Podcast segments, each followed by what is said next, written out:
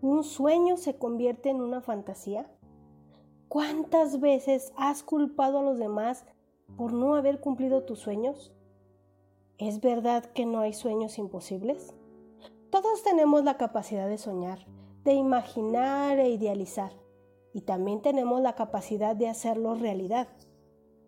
Pero dentro de esos sueños hay que tomar la responsabilidad que esto implica y estar dispuestas a pagar el precio por ello. Cuando estamos en la etapa de la niñez, solemos fantasear con cosas que sentimos y necesitamos.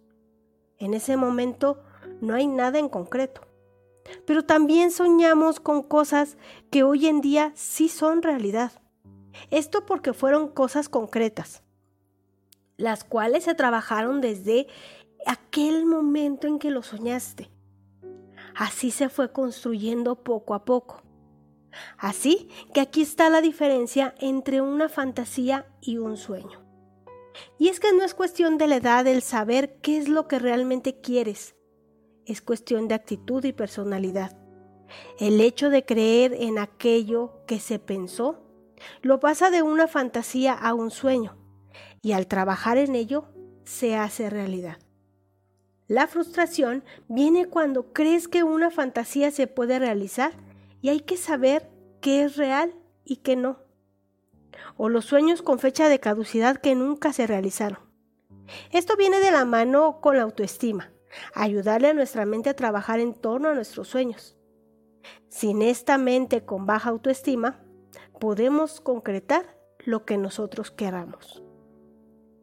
Esta idea equivocada que nos hacemos sobre nosotros hace que este círculo vicioso no se rompa el miedo al fracaso es otro factor que nos frena para hacer esos sueños realidad.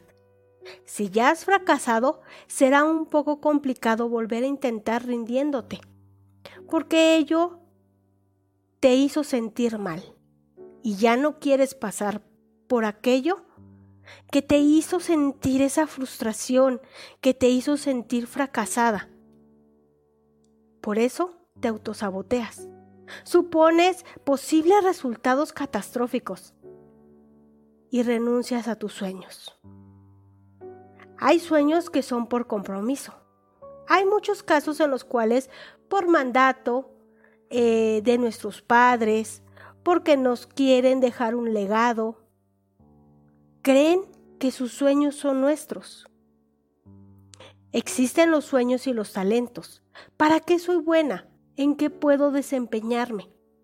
Debes estudiar tu real talento, aquel que te va a llevar a concretar tus sueños, no el talento que tus padres quieren ver en ti desde la niñez. Hay que estudiar cómo voy a hacerlo, qué puedo hacer con mi talento, qué provecho puedo sacar de él.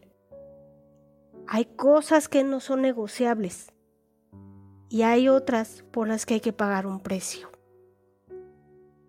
Hay que dimensionar, sentir y convertir ese sueño en una meta para que pueda ser medible, alcanzable, específico, realista y en un tiempo definido.